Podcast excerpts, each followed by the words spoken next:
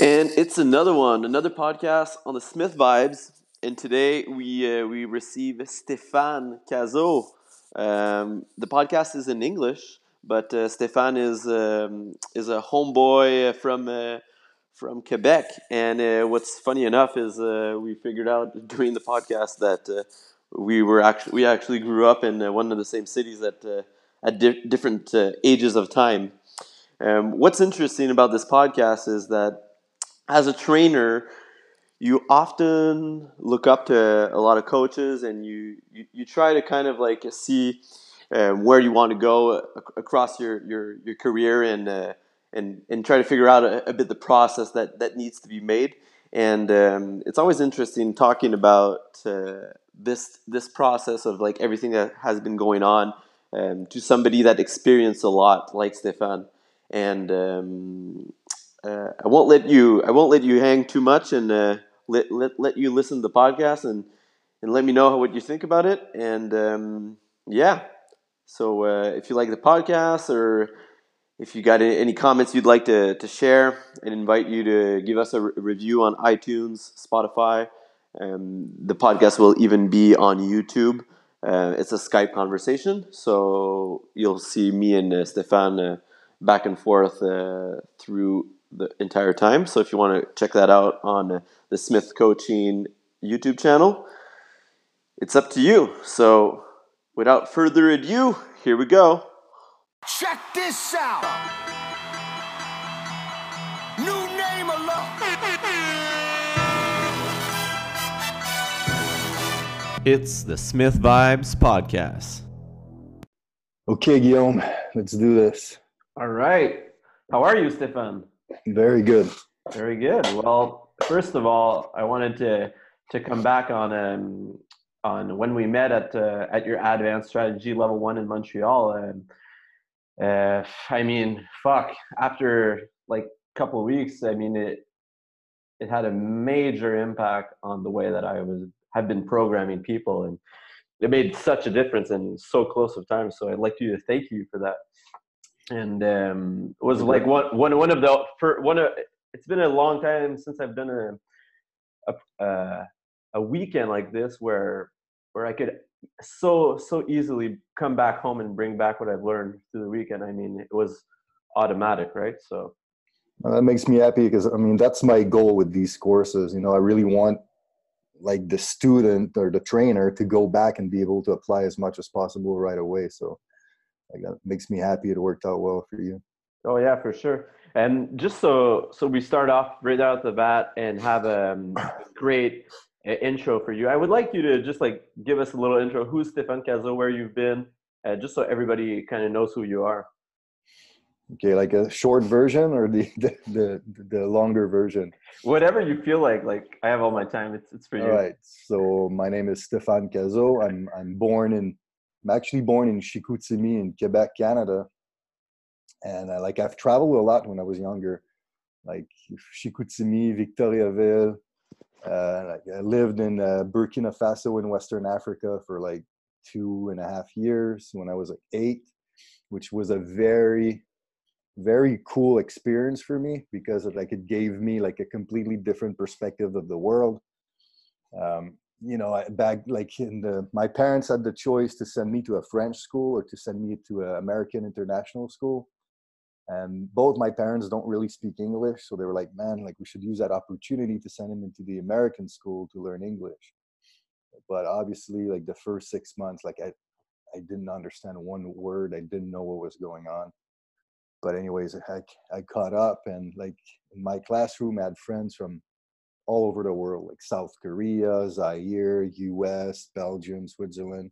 So it kind of opened up my mind to the world. And then I kind of became obsessed with uh, geography, with traveling, and all that stuff. So, anyways, came back to Canada, lived in Granby, then went to Saint. I'm from Granby. You are? Yeah, that's funny. That's where my dad's. My dad is born and raised there, so we just lived there for a, a little bit. Uh, but then, so do you know Saint-Césaire? Yeah, for sure. Yeah, so that's where I, I went to high school. So I spent like from the half, the last part of sixth grade all the way to uh, uh, secondary five or like 11th grade for the us uh, listeners um, so you know like a lot of my childhood memories are from that time period and then from then on I was obsessed with football, so I went to Saint Jean sur Richelieu to the CEGEP there, where I played football, and then I went to Montreal, to the University of Montreal, where I studied science. And uh, from from then, like after my bachelor's degree, I started doing a lot of continuing education. But the thing is, I graduated in 2000. I, I'm 42 now, but in 2000, and man, there was really not a lot of continuing education. Like it was kind of like non-existent. So the first one I did was Eric Serrano. He came to Montreal. Um, a, a, trainer from Montreal, Sébastien Boucher, like he organized this. Yeah, so la, la well, yeah, like it. Uh, the, la, la Batcave. Uh, yeah, yeah, la Batcave. So he, he organized that, and you know that was my first exposure to continuing education. So after my bachelor's degree, because as much as I'm happy I did my bachelor's degree, like, you know, because for physiology, anatomy, biomechanics, and all that stuff is pretty cool. But when it comes to the actual uh, programming, planning of training, I mean, on, obviously there's nothing there. It's, it's just, and a lot of the professors back then, they they all came from the 70s, so it was very like aerobic oriented. But in terms of strength training, I remember like we we spent three hours in the weight room one time, and the, the the professor was talking about the cam and the leg curl and the adductor abductor machine. I mean, it was nothing. So to, to do continuing education was great. So then I did um, Ian King, I did Charlie Francis, I did uh, John Berardi, I, on and on. And then finally, I, I 2001, I did my first Charles Poliquin course, and I really liked it because what was cool is Charles Poliquin. I kind of like discovered him in 1997 when I was reading Muscle Media 2000, which was like a popular like bodybuilding mainstream magazine. And his training were like they were different, you know, like you had tempos. It says A1, A2. So there was a lot behind it, which was different than the classic bodybuilding workouts you would read about. And in 1998, while I was still at university, I hired Larry Vinette, who's a bodybuilding coach at Pro Gym in Montreal to uh, to write my programs. And then the first time he writes my program, I see A1, A2 with tempos and all that stuff. So he told me that he did some of Charles' things when Charles was still in Montreal when he went to University of Montreal for uh, his masters.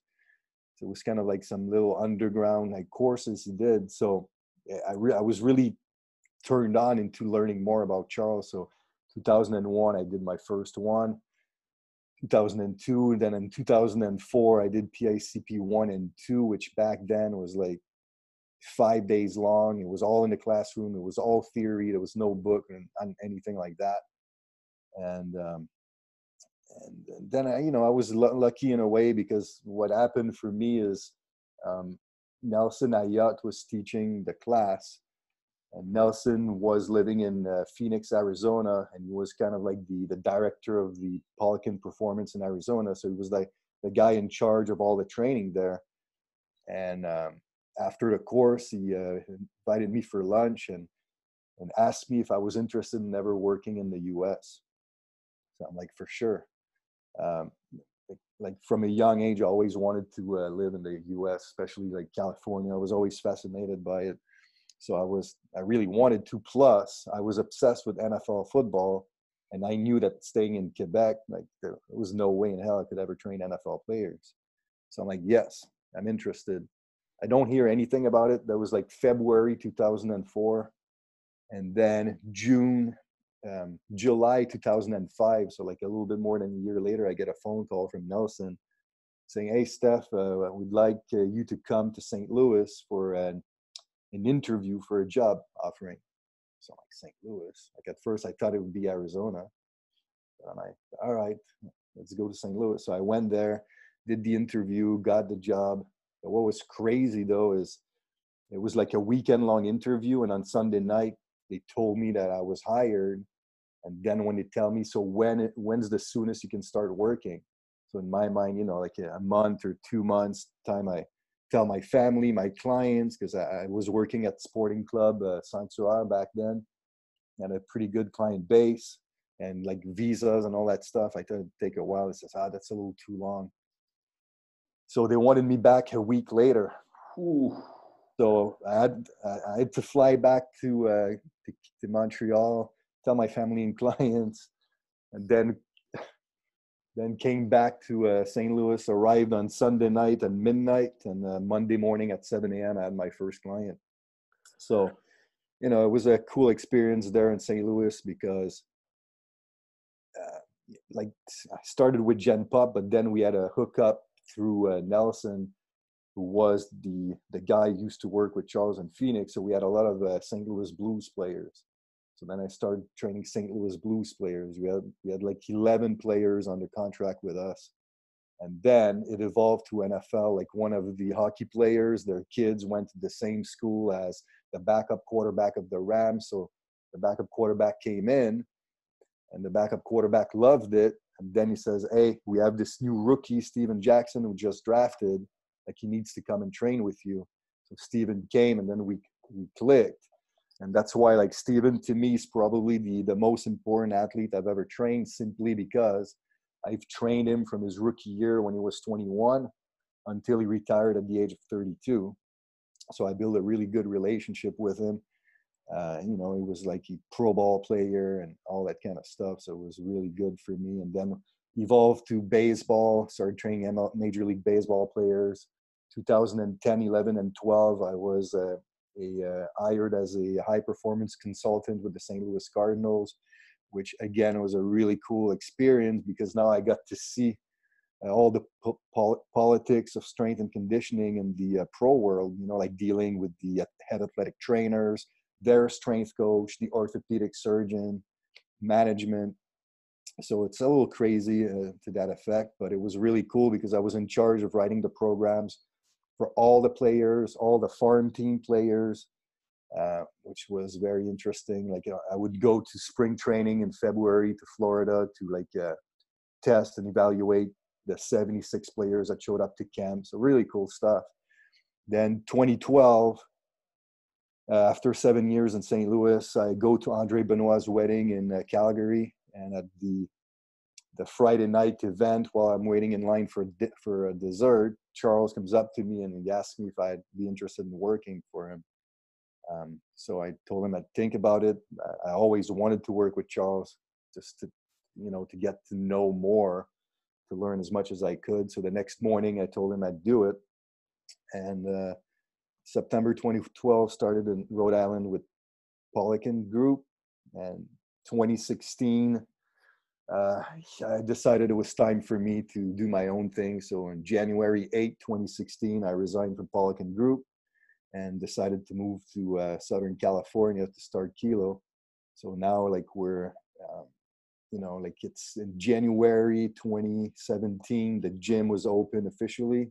So we're almost going on on our third year. And uh, like I said earlier, like to live in Southern California has always been a dream of mine. So I'm pretty happy with that. Love it here. So that's it. Yeah, way better than in Quebec right now. I'd like to think so. oh yeah, for sure.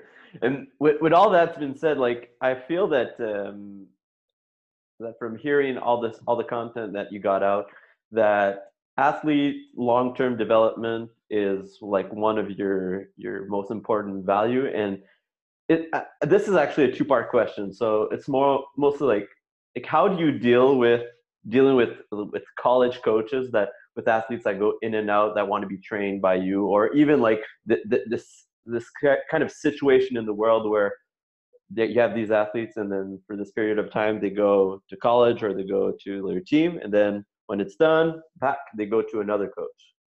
Yeah that's really tough man. That's like uh, that that's in my opinion is what I think is the hardest thing about the uh, the Western world, for a lack of a better term.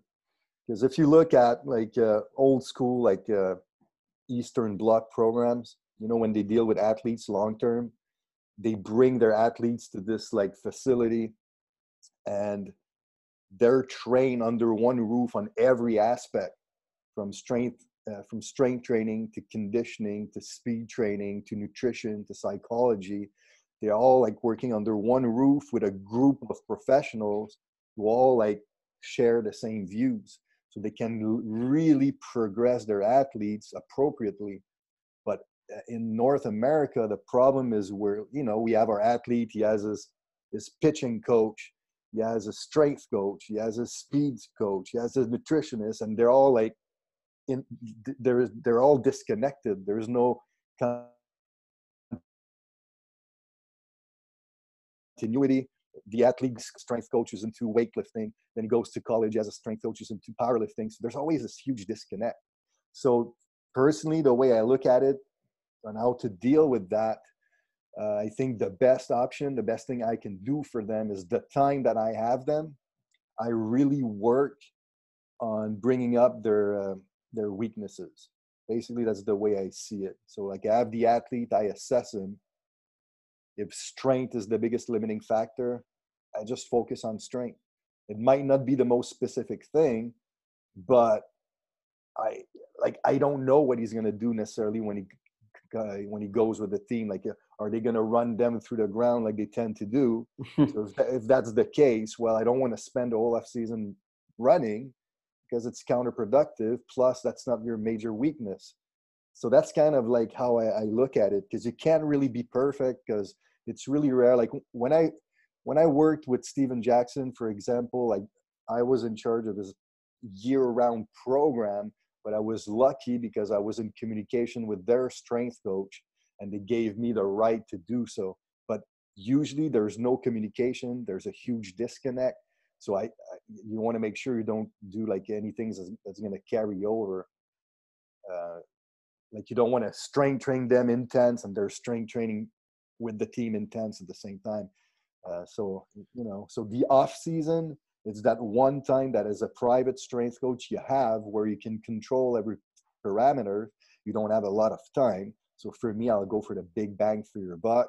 And again, like uh, Dietmar Schmidtbleicher, one of my favorite uh, exercise scientists from Germany, says, strength is the mother of all qualities. So if I don't have a lot of time, I want to improve my athlete as much as I can, I'll focus on strength. And if you look at the the works of uh, Istvan Balyi, like he's the he's he's the Canadian, the head of the he used to be the head of the Canadian Olympic Training Committee, and he's really really big on the long term athlete development. And he kind of has the qualifications of a trainability, of uh, qualities. And for example, like strength, the trainability is anywhere from like 300 to 500 percent. So it's a huge trainability. Unlike speed, for example, it's only about 20%.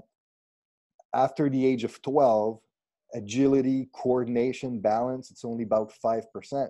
So for me, if I only have a 12 weeks with an athlete during the off season, I'm not going to spend half of my time doing agility and balance work when the trainability is only 5%. Like how much am I going to really improve him?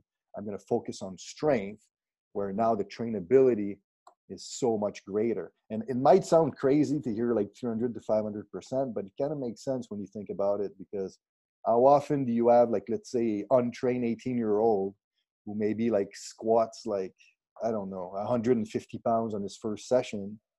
And then like after six years of training, he's squatting 600. I mean, that's not that unthinkable to think about, but it just shows you the trainability of strength. And I mean, a lot of research shows that the stronger you are, by default, the more power output you can generate up to a certain point. So it's just, you know, that's why I tend to focus on that the most with these athletes. And especially like team sports athlete, aside from maybe American football, a lot of the athletes are not necessarily great in the weight room. They're not yeah. necessarily that strong. So do I need to go like super specific plyo and all that kind of stuff? with these athletes when they can't even squat two times their body weight. You know, like again, there's there's been some research like uh, um, half I, I forget his first name, but he did some research and it was clearly showed that power training, like typical power training, is useless until an athlete is able to squat at least twice their body weight. But in team sports, like a hockey player, how often do you see that? quite often. Not a lot of NHL players can proficiently squat twice their body weight. So you know, and I bet also like they're they like like like even the the fact that they jump to like one team to another from one type of coach to another. They're never kind of evolving in that progressive overload. They're always like kind of like getting always new to a new system. Yeah for sure and and on top of it the hockey season is brutal. You know it's like 82 games uh, so the, the, the the sad reality is by the by the time january comes a lot of these guys they start moving away they skip their strength training session. So like if they go deep into the playoffs now we're talking about six months of complete detraining of strength quality. So when they get back to training uh, at the end of june or july it's almost like starting over again. So it's you know it's not it's tough. But it's cool that that, that story that you just told me about like having this communication with with the, the strength coach from the other facility because most like of these coaches are known to be stubborn and not like kind of want to do their thing and not hear from anybody else right? So that's that's awesome man to hear. At least at least there's one. I bet there's a ton more. Yeah. But again it's it's very political at the same time. And to be to be fair you was put in a situation where you had no choice yeah. But to communicate with me. Do you think it's for the synergy of the team that they want everybody to train together? I think, in my opinion, that there must be a way that everybody has their individualized plan and still train together. Yeah. Uh, well, there's a way, but the, the problem the problem with pro sports now, there's so many rules with the CBAs mm. that they for example, the NFL, they only have a select amount of time that they can spend in the facility with the athlete. So, as much as uh, I once did a conference, attended a conference by the New England Patriots strength coaching team, and they're they're great in the sense that they're all about team building and team unity. So they bring players together, they train them hard together.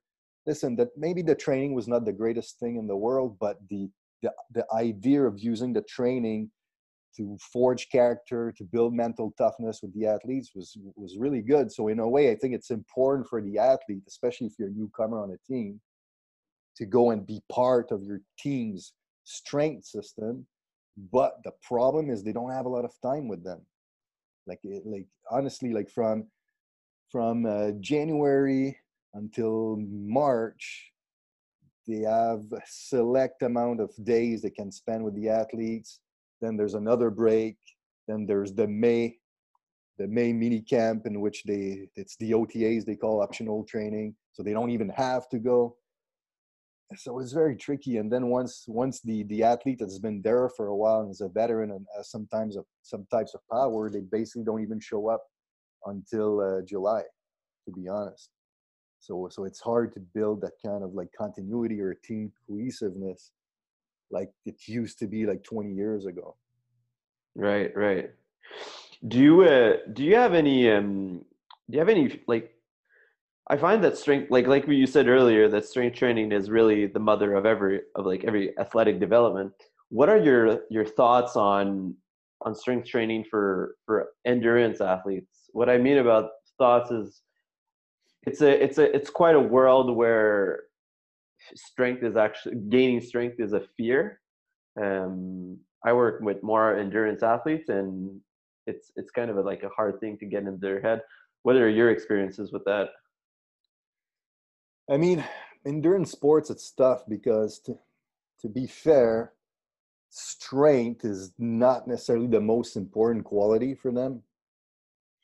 Um, and there's an inverse relationship between strength and endurance.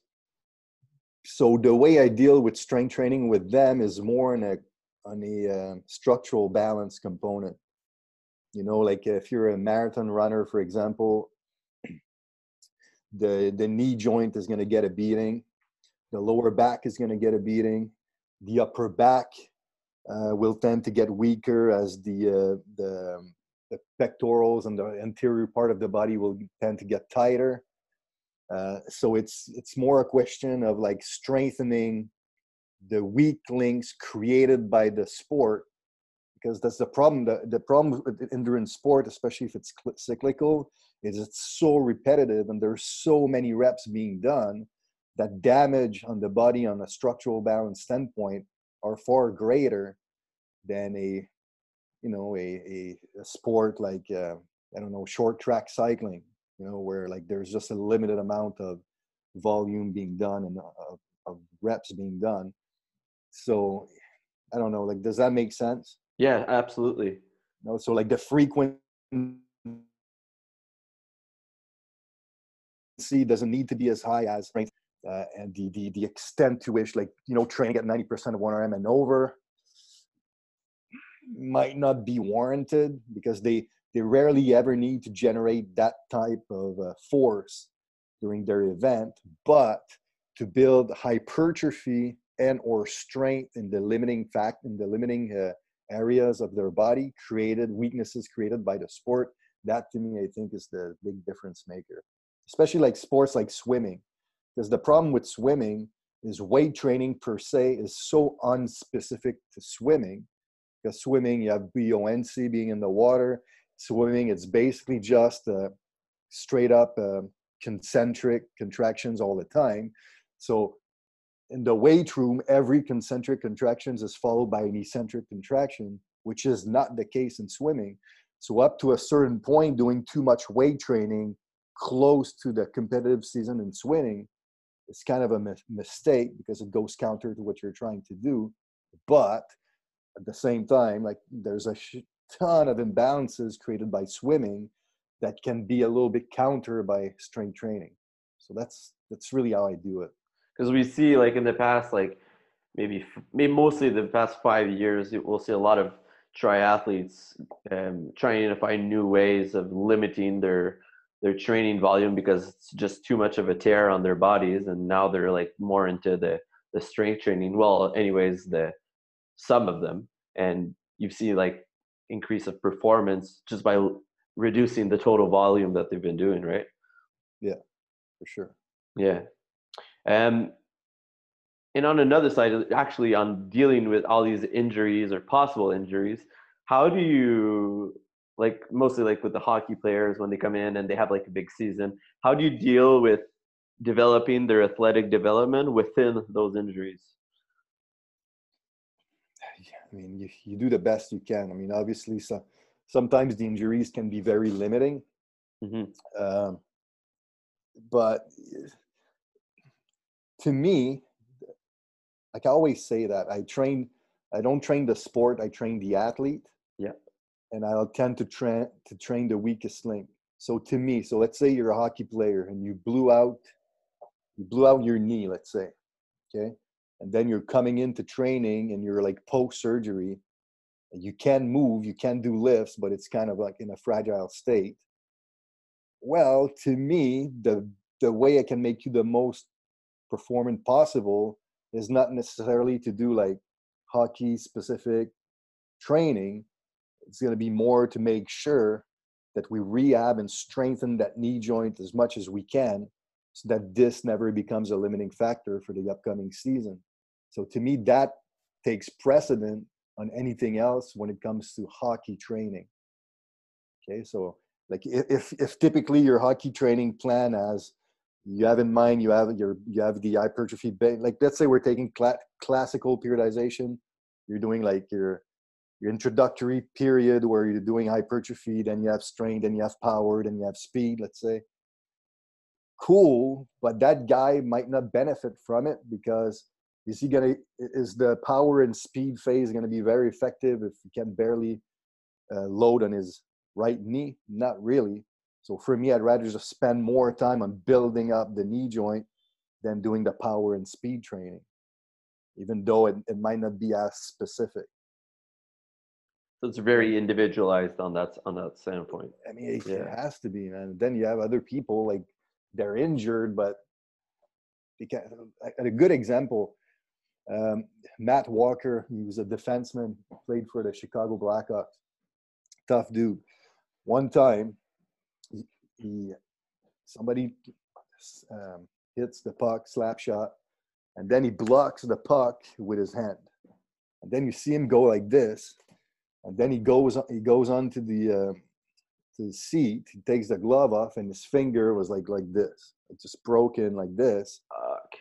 Puts it back up, tapes it, puts the gloves back in, and goes back to play. There's a YouTube video of it. Like just Google like Matt Walker broken finger. It's pretty crazy. But him, I'm not kidding. The next day, he comes into the gym, and it was supposed to be upper body, and he didn't want to miss his workout. And he could do presses because he didn't have to use his finger. But I'm like, man, I think we need to ditch the chin ups, and you're not gonna be able to grab. So I know I, I, I need to do my chin ups. But we kind of we put wrist straps, and I did some shit so he could hold on to the thing because he didn't want to miss his chin up. So you have these guys that are so like their mindset is so crazy that you can you still push through injuries, you know. So yeah, like you said, it's very individual. maybe on another, on a, I wanted I wanted to touch on maybe another aspect, um, very apart from training, but mostly um, on uh, the training industry uh, compared to all the different places you've been. Like I've been, I've trained always in Montreal, and you have as well. But you uh, discovered all these different places in the world. How different? How different is it? Like even I, I bet like like even in, in, in Australia when you look at uh, Sydney and Melbourne, like fitness over there is crazy. Like like everybody's starting to be fit over there, and California is like well known to be the a fitness culture. Yeah, I mean, in terms of uh, gyms and training and all that stuff, to be fair, I think that because of the the power of social media nowadays, I think that the the word travels so quick that, to be honest, I feel like everybody is doing the same thing. It doesn't really matter where you are. Mm. Um, but what I will say the big difference is is more on a uh, mentality standpoint uh, with the customers for example and granted i haven't lived in quebec since 2005 so my my knowledge of uh, the fitness industry in quebec might be a little bit limited but what i've noticed when i used to be a trainer at sanctuary is the average quebecer client spending for training yeah, that was that was a reach you know like it's like ah, really you want me to how much do you want me to pay just for training? It's like uh, i'll just go walk up the mountain i don't need to pay for training. Like even my parents right? My i've been in the industry forever.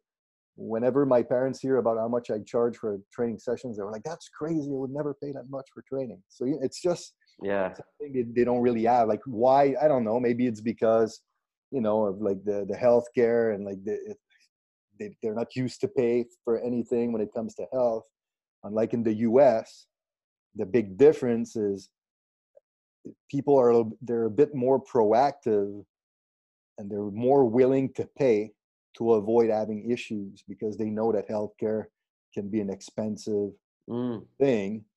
So, you know, like you're you're gonna have man, like you know, like you're gonna have people like paying hundreds and hundreds of dollars a week, no problem, just to train.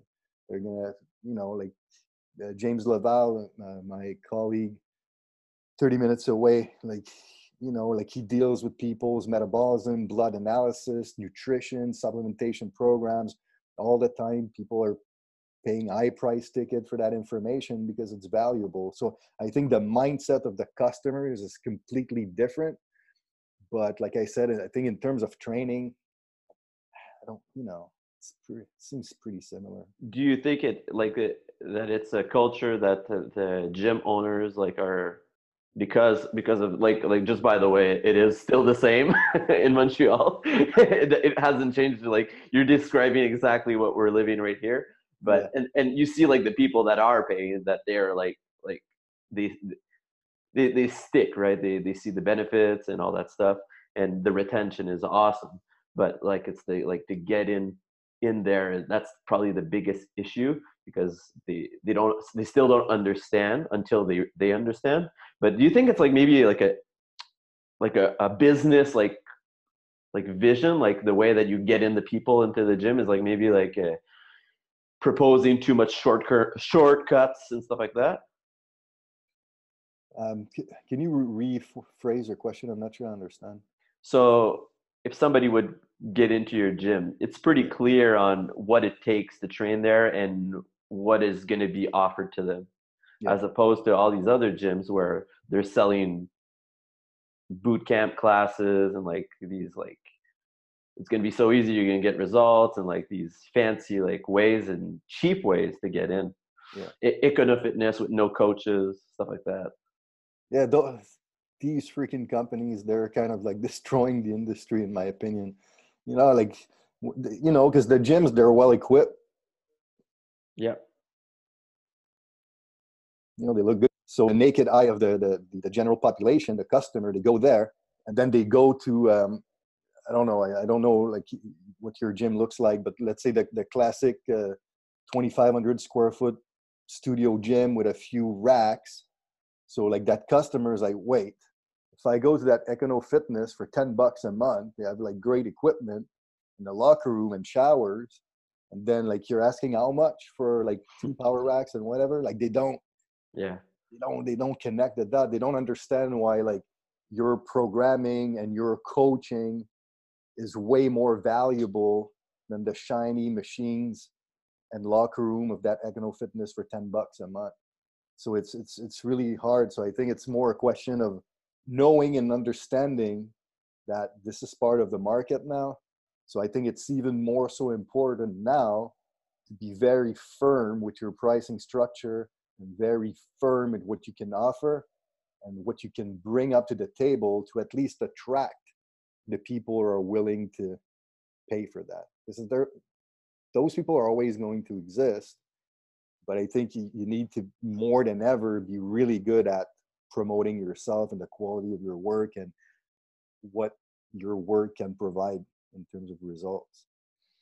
I I was reading a book about like it was a, part of Jonathan Goodman's book, and it was a there was a part of, in the book that was saying that actually like a lot of people are getting into the industry because they think it's a it's a quick ma- way to make money or it's a it's a way to make money, uh, high high doses of money, but like if you're into the into that industry for those reasons that's actually not that's counterintuitive because people aren't going to get into the gym because they're not giving them the results yeah um all right that was awesome um i have three final questions for you that i asked all my invites i don't know if you had the time to read them uh, right before yeah. the call. Yeah.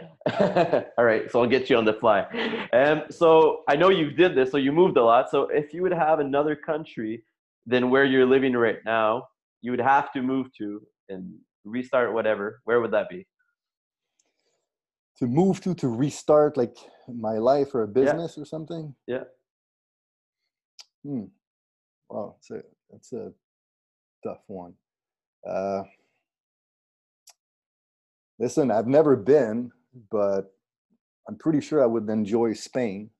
Hmm. I think that'd be a cool spot. I'm like I'm a huge fan of the Mediterranean climate, which is what I'm dealing with here in California.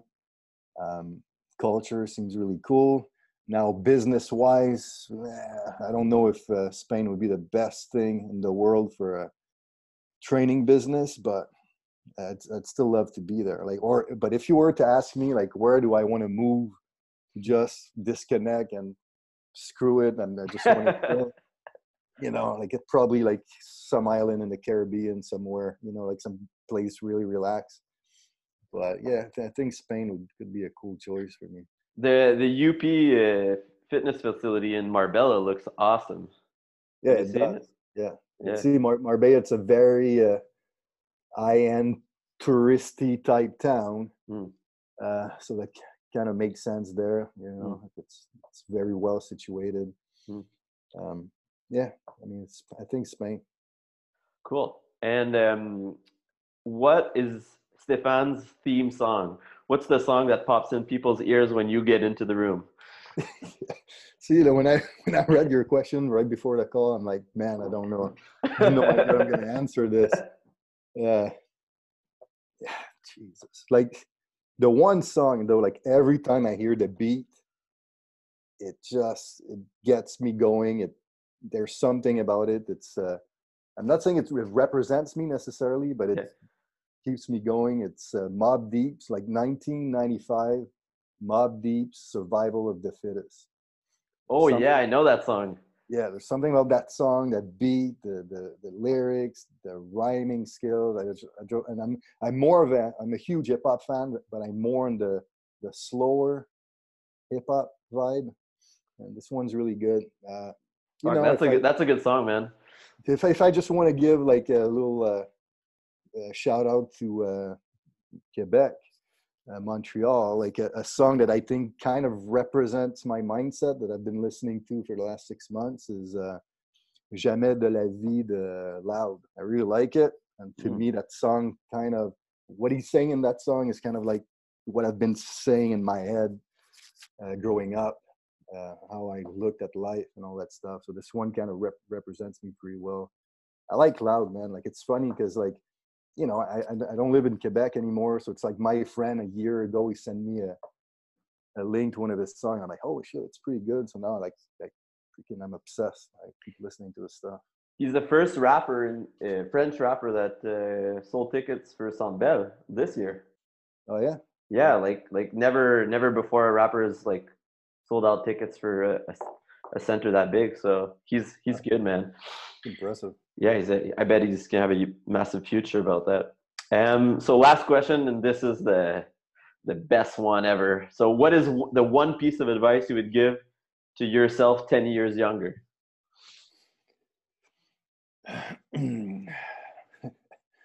uh, one piece of advice like just be be patient keep working hard uh, i've done it but the one thing i will say is uh, i'm one uh, when i was like thir- early 30s it's like i wanted to be somebody. I wanted to be great. I wanted to be the best. I wanted to have my own place now.